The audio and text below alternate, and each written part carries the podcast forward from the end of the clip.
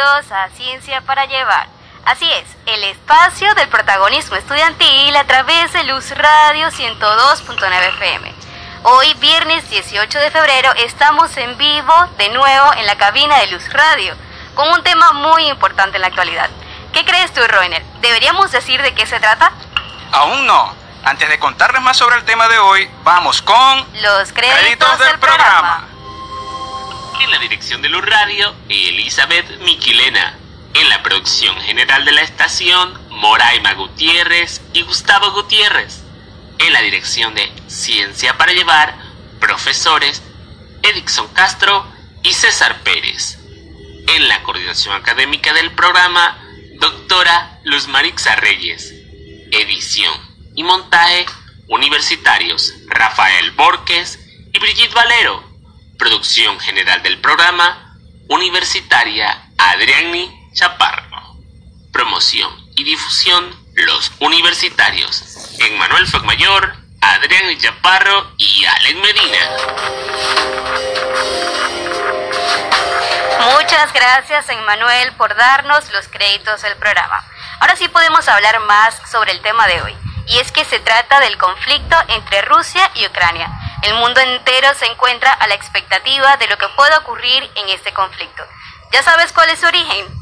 Si no conoces la respuesta, no te preocupes. Nuestro compañero Jan nos dará la reseña del programa del día de hoy. Adelante, Jan. Para entender la guerra del Donbass y el conflicto Rusia-Ucrania, tendríamos que irnos bastante atrás en el tiempo, concretamente a los tiempos de la Unión Soviética, cuando una gran parte de la población ucraniana rechazaba la dominación soviética. No fue sino hasta los años 90 cuando la Unión Soviética se disolvió y Ucrania consiguió su independencia total. El problema es que el país estaba dividido porque una gran parte se consideraba étnicamente rusa y la otra ucraniana. Esta diferencia se puede notar en una de las cosas que más une un país, que es el idioma. Cerca del 30% de la población tiene como lengua materna el ruso y el 70% es habla ucraniana. Ahora, ¿qué es la guerra del Donbass? Es una serie de enfrentamientos armados, una guerra civil que ocurre en las regiones del este de Ucrania a partir de abril de 2014, como una reacción o respuesta contraria al Euromaidan, y que se produjeron tras las protestas prorrusas en el país y se intensificó con la adhesión militar e ilegal de la península Crimea por parte de Rusia. La escalada desembocó en un conflicto armado entre las fuerzas independentistas rusas de las autoproclamadas República Popular Luhansk en Donbass con el gobierno de Ucrania. Ahora, ¿por qué la escalada en los últimos años y sobre todo en los últimos meses?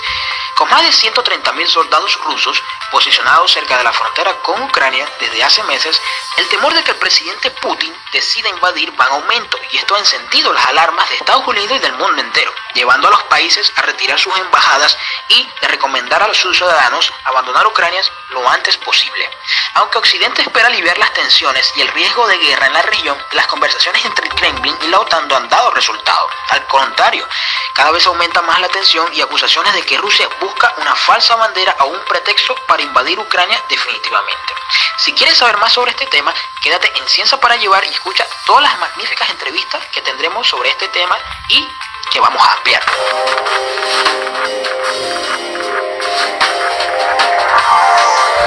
Muchas gracias, Jan.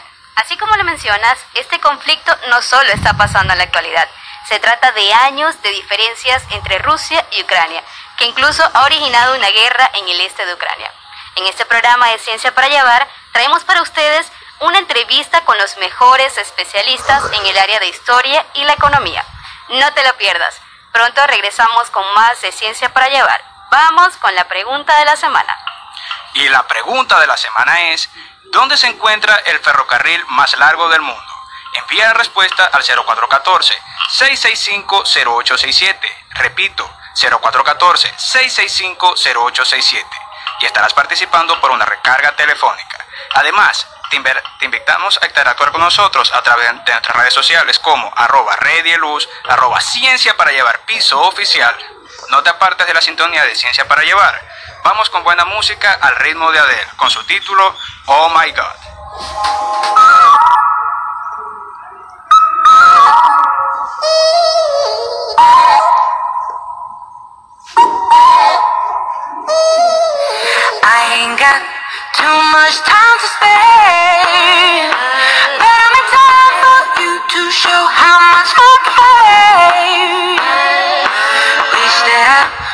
To break my walls. But I'm still spinning out of control from the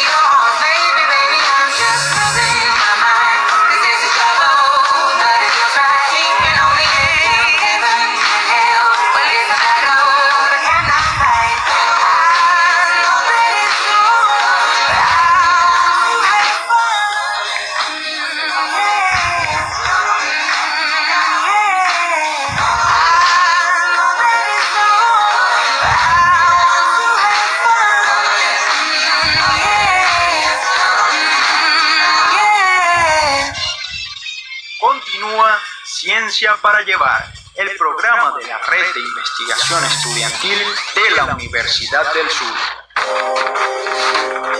Cuando son las 2 y 8 pm de la tarde, ya estamos de vuelta con más de Ciencia para Llevar a través de Luz Radio 102.9 FM, la voz de Luz.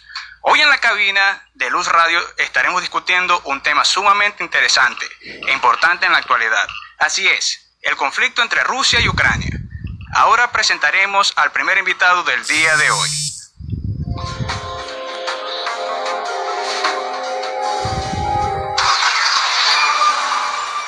Nuestros invitados, sus ideas y nuestras inquietudes.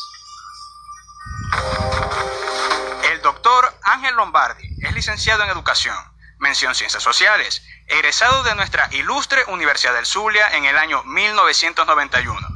Es magíster en Ciencias Políticas, asimismo egresado de, nuestra alma mater. Es doctor en Historia, egresado de la Universidad Complutense de Madrid. Además de esto, recibió el Premio Nacional de Historia en 2007. Es un honor que nos acompañe en nuestro programa el día de hoy, doctor Ángel. Para comenzar la entrevista, y como una introducción para, para esto, tendremos una mejor situación. ¿Cuál es el origen del conflicto entre Rusia y Ucrania? Buenas tardes. Gracias por la oportunidad de compartir con ustedes estas inquietudes. Las rivalidades entre Rusia y Ucrania es una rivalidad histórica, una rivalidad de, vieja data y tiene que ver con un conflicto de naturaleza geopolítico. Eh, la la antigua Unión Soviética, que nació luego de la Revolución Rusa en el año 1917, fue una confederación de distintas naciones. Y dentro, dentro de esas repúblicas, entre comillas, porque en realidad la Unión Soviética fue un estado totalitario, un estado comunista, un estado estatista, cuya capital fue Moscú, y desde Moscú se concentró todo el poder y desde Moscú controlaban a las distintas provincias y regiones. Una de esas regiones, controlada por Moscú y los rusos, porque dentro de la Unión de República Socialista Soviética había distintas nacionalidades. Entonces, una de esas nacionalidades era Rusia y otra de esas nacionalidades era Ucrania. Y los ucranianos siempre resi- resintieron que desde Moscú, la capital, se tomaran todas las decisiones y que muchas de esas decisiones ellos salieran perjudicados. Les recuerdo que la capital de Ucrania es Kiev, la capital de Rusia es Moscú. Entonces, desde los tiempos de la fundación de la Unión Soviética, la antigua URSS, que se disolvió en el año 1991, ya había tensiones entre Rusia y Ucrania. Es bueno recordar que Rusia es hoy el país más grande del mundo y tiene una población de 144 millones de habitantes, mientras que Ucrania, cuya capital es Kiev, tiene una población de 44 millones y un territorio mucho más pequeño, de 600 mil kilómetros cuadrados aproximadamente. Entonces, las rivalidades hoy nacen por las tensiones que hay entre una Rusia que quiere volver a recuperar los territorios que formaron parte del antiguo imperio soviético y que después de la disolución de la Unión Soviética en el año 1991 formaron tienda aparte. Entonces ya hay antecedentes eh, de esta conflictividad, de esta rivalidad, cuando población de origen ruso dentro de Ucrania han querido separarse Ucrania y volver a formar parte de Rusia. Tanto es así que Rusia se anexó Crimea y recientemente ha apoyado a grupos separatistas para anexarse otros territorios dentro de Ucrania.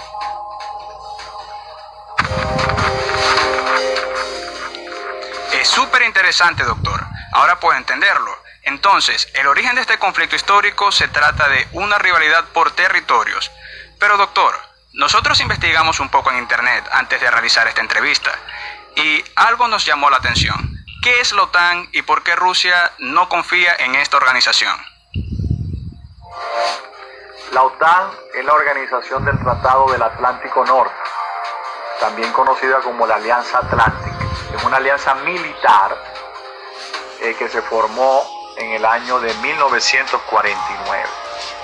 Luego de la Segunda Guerra Mundial, todo para entender lo que ocurre en el presente hay que estudiar el pasado y cómo los sucesos del pasado nos llevan hasta el hoy para poder explicar lo que está pasando. Después de la Segunda Guerra Mundial, un, un conflicto que llevó a la muerte a más de 55 millones de habitantes y que involucró a casi todos los continentes del mundo, pero que básicamente se desarrolló en Europa, fue un conflicto que duró cinco años, entre 1939 y 1945. Los ganadores, que fueron los Estados Unidos, Inglaterra y la Unión Soviética,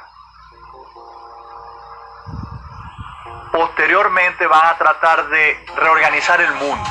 Ya sabemos que perdieron Alemania, Japón e Italia. Los ganadores establecieron una nueva geopolítica mundial y de aliados devinieron en rivales. Estados Unidos e Inglaterra por un lado, pero básicamente los Estados Unidos y por otro lado la Unión Soviética. Desde el año 1945 hasta el año 1989 cuando se derrumba el muro de Berlín y hasta el año 1991 cuando cae, se disuelve la Unión Soviética, ese periodo se conoce como el periodo de la Guerra Fría y fue una, un conflicto entre los Estados Unidos y la OTAN, apoyado por la OTAN, que es la Organización del Tratado Atlántico Norte, es un, sistema militar defensivo, enfrentado a la Unión Soviética con el Pacto de Varsovia, que es otro tratado militar, pero en este caso bajo el liderazgo de la Unión Soviética. Entonces, durante la Guerra Fría se rivalizó por la hegemonía del mundo, la hegemonía geopolítica del mundo entre los Estados Unidos y la Unión Soviética. Ambos con capacidad de destrucción masiva porque tenían armas, tienen, tenían y tienen armas nucleares. Entonces, eh, Rusia no es que desconfía de esta organización, es que Rusia eh, dejó de ser, o sea, Rusia es un derivado de la disolución de la Unión Soviética. Cuando se disuelve la Unión Soviética, la antigua URSS, el imperio de la Unión Soviética, se disuelve y entra obviamente al desmembrarse, al fragmentarse, entra en una condición de debilidad política, geopolítica, militar, económica y de influencia mundial. Rusia, de la mano de Putin, está tratando de recuperar ese, ese poderío político, esa influencia mundial perdida. Y por eso no es que desconfía, sino que no le gusta que la OTAN esté cerca de las fronteras de la actual Rusia. Y para contrarrestar esa influencia de la OTAN sobre su frontera, pues está desarrollando la crisis en Ucrania, está desarrollando alianzas con China, está desarrollando una política, una diplomacia agresiva para enfrentar a la comunidad europea de naciones, para enfrentar a los Estados Unidos y sus respectivos aliados.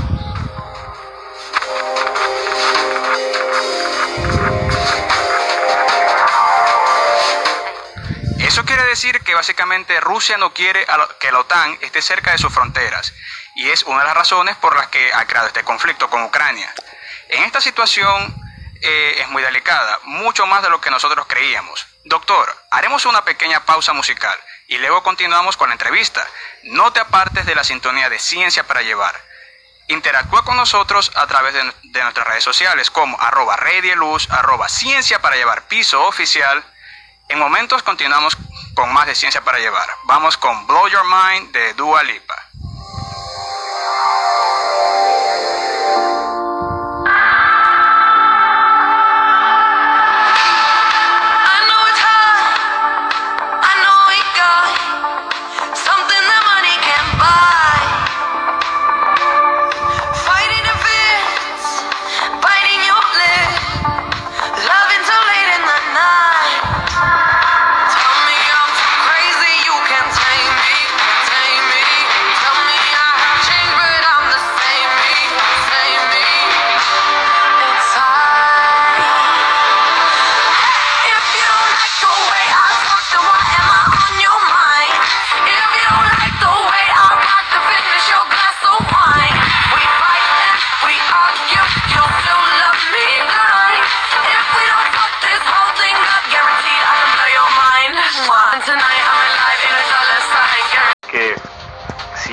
Considerado Ucrania como un país satélite de ellos.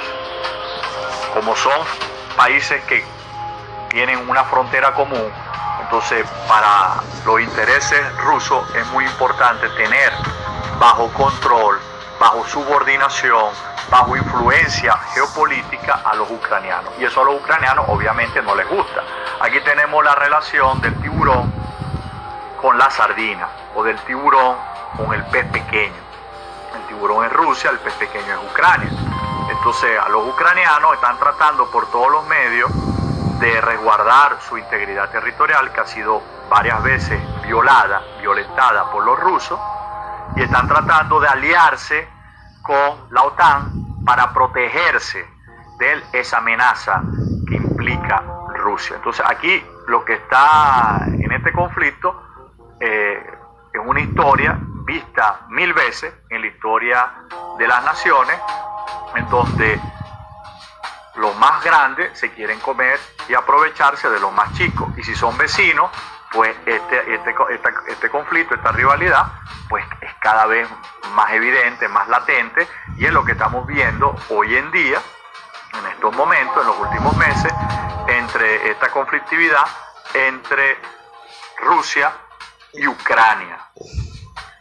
Invasión, no creo que exista invasión, porque como acaba de referir el presidente de los Estados Unidos, Joe Biden, si hay una guerra, y es una guerra en donde se hace presente uno de los ejércitos más poderosos del mundo, como es el ruso, que tiene armas atómicas, armas nucleares, armas de neutrones, armas biológicas, la posibilidad de que esta guerra se dispare involucre a toda Europa, involucre a los Estados Unidos, involucre a los chinos, pone en peligro la misma existencia de la humanidad. sea, desde que están presentes los actuales arsenales, eh, armamento de destrucción masiva, la Tierra se puede destruir muchas veces. Entonces, este es un conflicto muy peligroso en ese sentido, pero honestamente yo pienso que eh, Rusia lo que está haciendo es blufear, es decir, está creando la, la tensión, está creando un escenario hipotético de guerra para negociar y alcanzar ventajas dentro de esa negociación.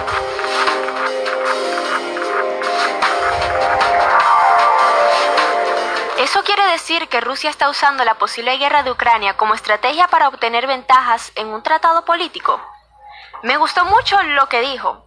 Eso de que se trata básicamente de un juego en el que el tiburón quiere comerse a un pez pequeño y que eso es lo que está haciendo Rusia con Ucrania.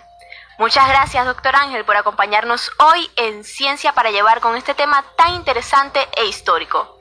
En el siguiente segmento continuaremos con más de nuestro programa Conflicto entre Rusia y Ucrania. No dejen de sintonizar Luz Radio 102.9 FM.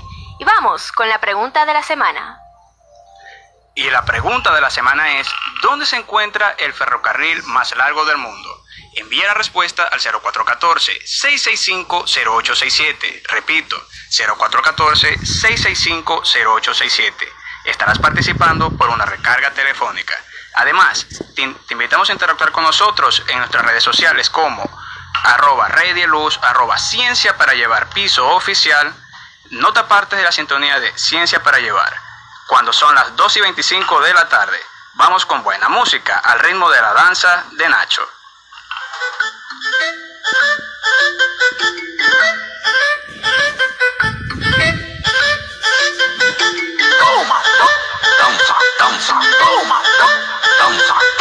Ya, que siga la barranda, no vamos a pararla.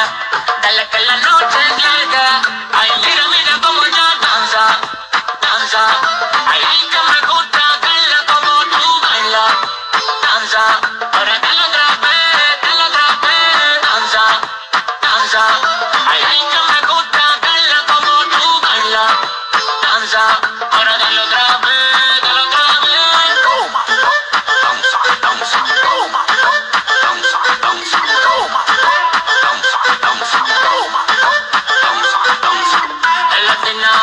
latina,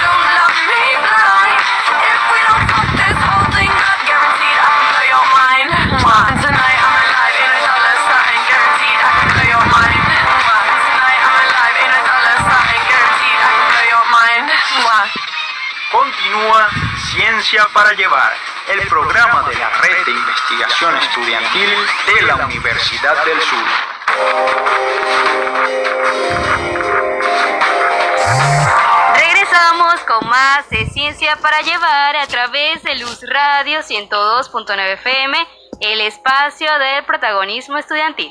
El tema del día de hoy se titula Conflicto entre Rusia y Ucrania. Actualmente, esta noticia resuena en todo el mundo. La población mundial se encuentra a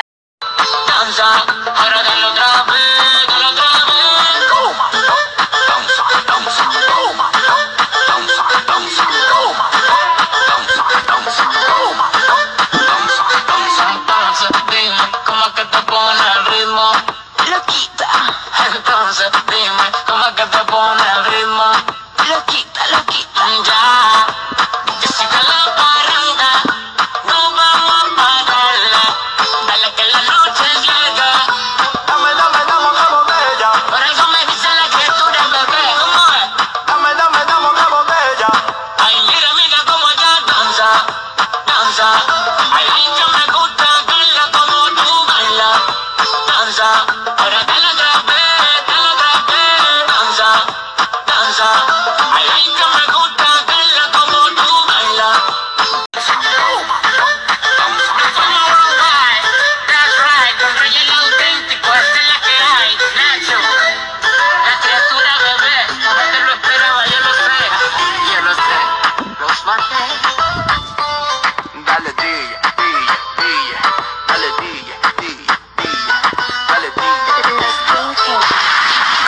En cualquier parte del mundo a través de www.luzradio1029fm.com.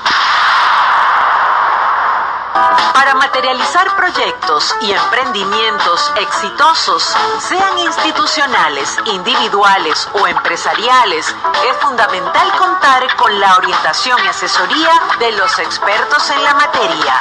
Por eso, te invitamos a escuchar En Perspectiva con José Alvarado. Los sábados desde las 9 de la mañana, En Perspectiva por Luz Radio 102.9. La voz de luz. Humberto Fernández Morán, un gigante de la ciencia venezolana. Reconocido venezolano en la comunidad científica internacional, Humberto Fernández Morán nació en Maracaibo el 18 de febrero de 1924. Se graduó de médico cirujano summa cum laude en Alemania. Revalidó su título en la Universidad Central de Caracas y en Washington se especializó en neurología y neuropatología, extendiendo sus conocimientos al área de microscopía electrónica. Tenía 29 años cuando inventó el bisturí de diamante, como lo certifica el documento de fecha 1953, en el que firma como autor e investigador del Instituto Karolinska de Estocolmo y del Departamento de Biofísica de la Universidad Central de Venezuela. Fernández Morán fue el precursor del Instituto Venezolano de Investigaciones Científicas IBIC. Fue científico del proyecto de la NASA en el programa Apolo y cooperó con el desarrollo del microscopio electrónico. La pasión y conocimientos, así como el desempeño como investigador que puso de manifiesto, le recuerdan como un ilustre ciudadano de la historia contemporánea venezolana. Humberto Fernández Morán, un gigante de la ciencia venezolana.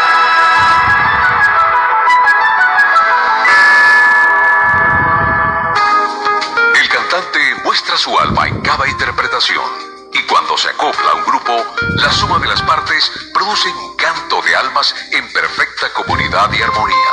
Eso es Contraluz Musical. Canto y polifonía vocal que va directo al corazón de la humanidad. Contraluz Musical con Zunilda Zavala, Ángel Chacín y Nora Márquez. Los sábados a las 10 de la mañana por Luz Radio 102.9, La Voz de Luz. Continúa Ciencia para Llevar, el programa de la Red de Investigación Estudiantil de la Universidad del Sur. Cuando son las 2 con 31 minutos, continuamos con Ciencia para Llevar, el espacio del protagonismo estudiantil. a través de Luz Radio 102.9 FM, la voz de la Universidad del Zulia. El día de hoy conversando con un tema que está muy en boga y es el conflicto entre Rusia y Ucrania.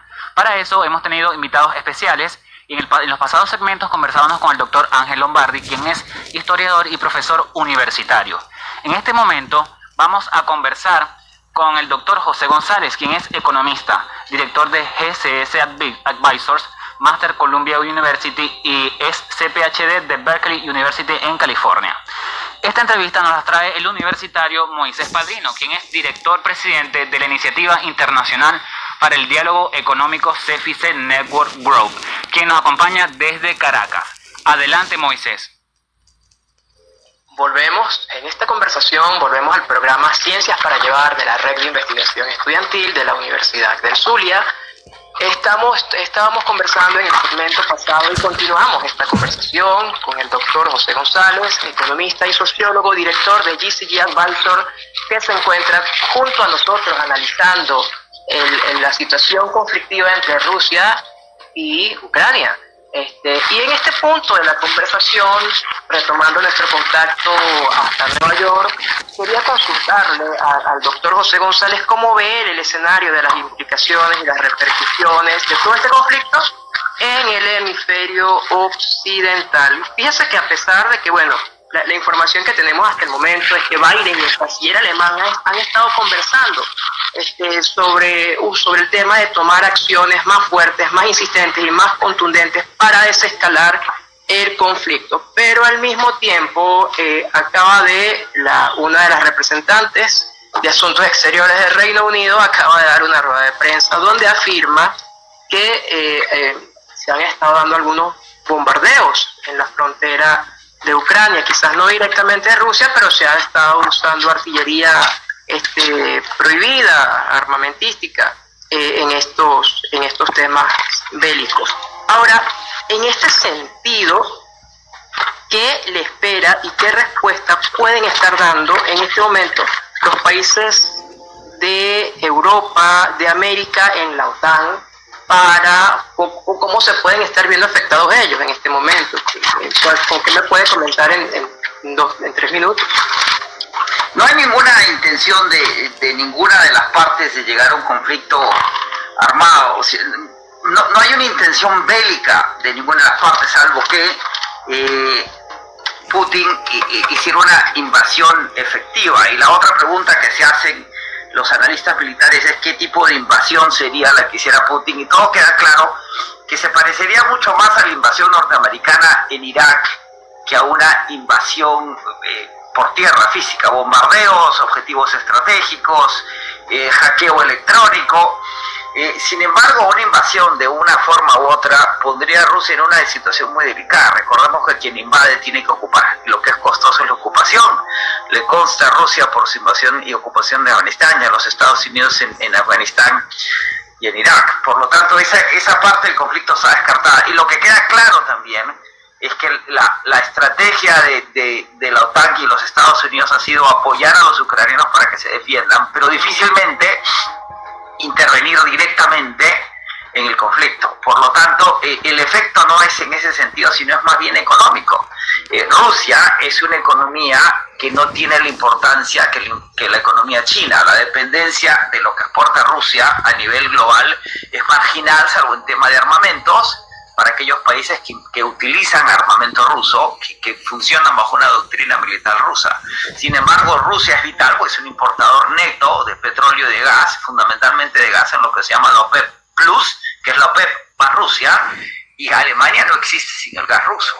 Y, y de ahí que la clave de toda esta discusión y también una de las palancas de, de, de, la, a través de las cuales Putin está tratando de forzar la situación es la exportación del gas a través del, del, del, gasoducto Nord Stream 2, que no se ha terminado de construir, que, no, que ya está terminado de construir, pero no se ha terminado de aprobar, que es clave para que Rusia siga generando ingreso, eh, y es clave para, para la solución energética de, Alemania, que tampoco tiene una solución de corto plazo. De ahí que los Estados Unidos esté amenazando con sanciones económicas, curiosamente similares a las que se han aplicado a Venezuela, con la diferencia que Rusia no es Venezuela, y que debe estar haciendo a su vez que Putin piense dos veces una invasión y que no esté consolidando un frente de resistencia ruso, porque la propia oligarquía y las clases medias rusas no necesariamente están de acuerdo con un conflicto que solo les va a traer problemas. Precisamente sobre este punto del gasoducto, este, que, está pensado para que envíe gas eh, a Alemania y esto pasa inclusive por muchas partes este, de, Europa. Eh, hay, hay, una polémica allí porque, digamos, Estados Unidos puso sanciones en 2021, las retiró y las volvió a poner este, otra vez. Entonces, ¿qué se puede esperar que pase más allá?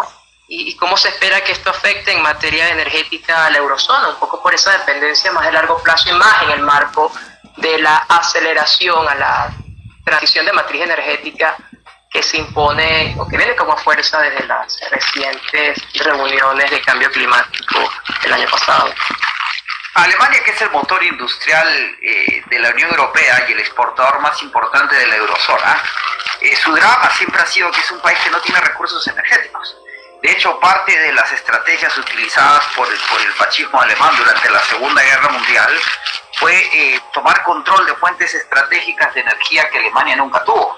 Y la, y, la derrota alemana pasó por haberle eh, obstaculizado el acceso a la, a, la, a la, energía de la cual dependía la Wehrmacht, el ejército eh, de tierra alemán.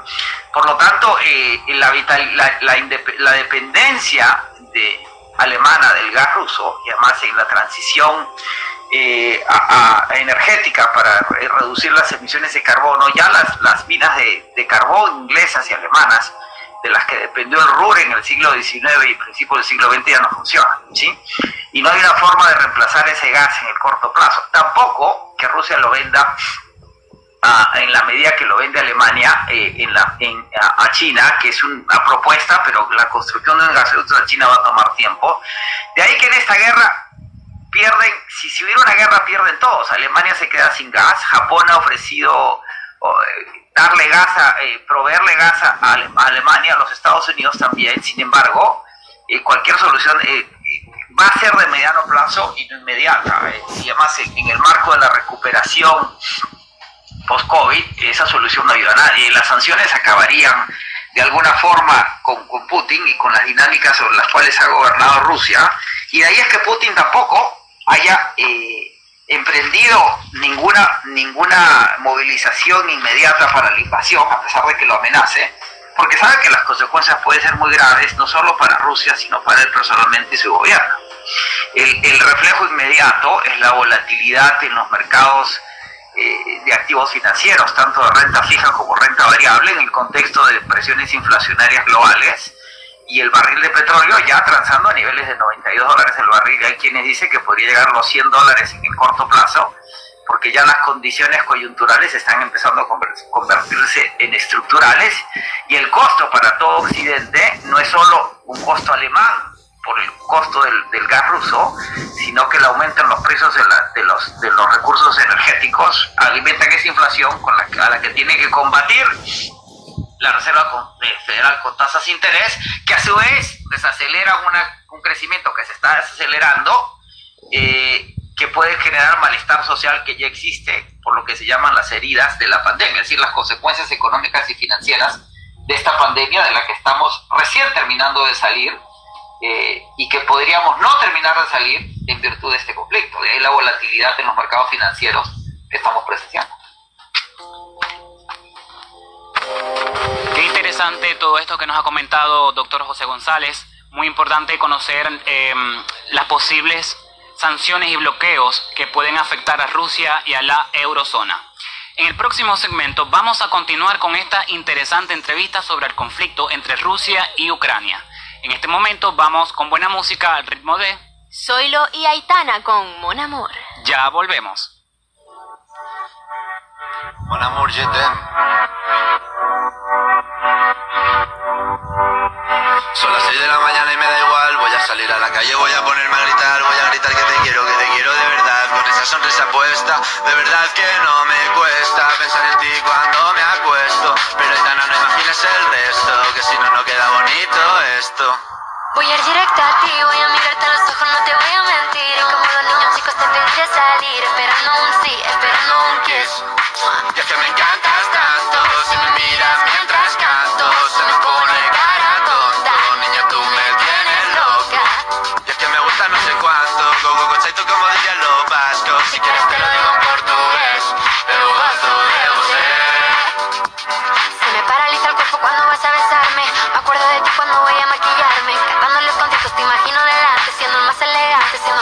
Grabando con Aitana ya pensando en buscarte. Y yo cruzar el charco para poder ir a verte. No importa el idioma, solo quiero cantarte Mon amor, amor es mío, solo quiero comerte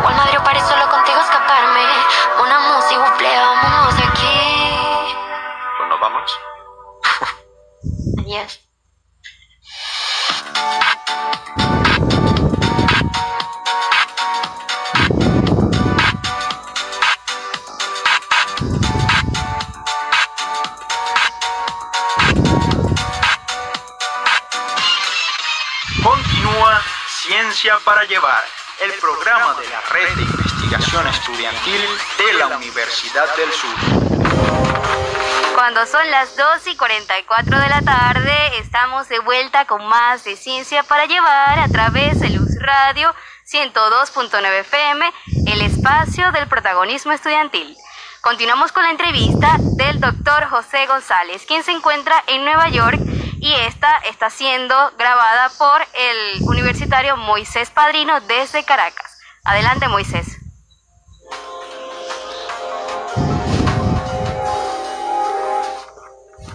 José, y si bien hemos analizado el tema, la- las implicaciones en el hemisferio occidental, pero más del lado europeo, y me, me gustaría concentrarme ahora en un punto que nos preocupa, que me preocupa bastante, que nos llama bastante la atención, que es el tema de, esta, de, de cómo es la posición de América Latina, cómo se encuentra América Latina en la situación de todo este conflicto, porque si bien puede que si esto escale o no, Estados Unidos imponga sanciones no solo a Rusia, sino también a los aliados de Rusia y entra Venezuela dentro de uno de esos aliados, este, ah, o la- el tema es qué puede pasar, porque si bien América Latina tiene su mayor socio comercial es Estados Unidos, el segundo es China, pero también está este, Europa y, las posiciones estratégicas que Rusia está jugando en varios países de la región.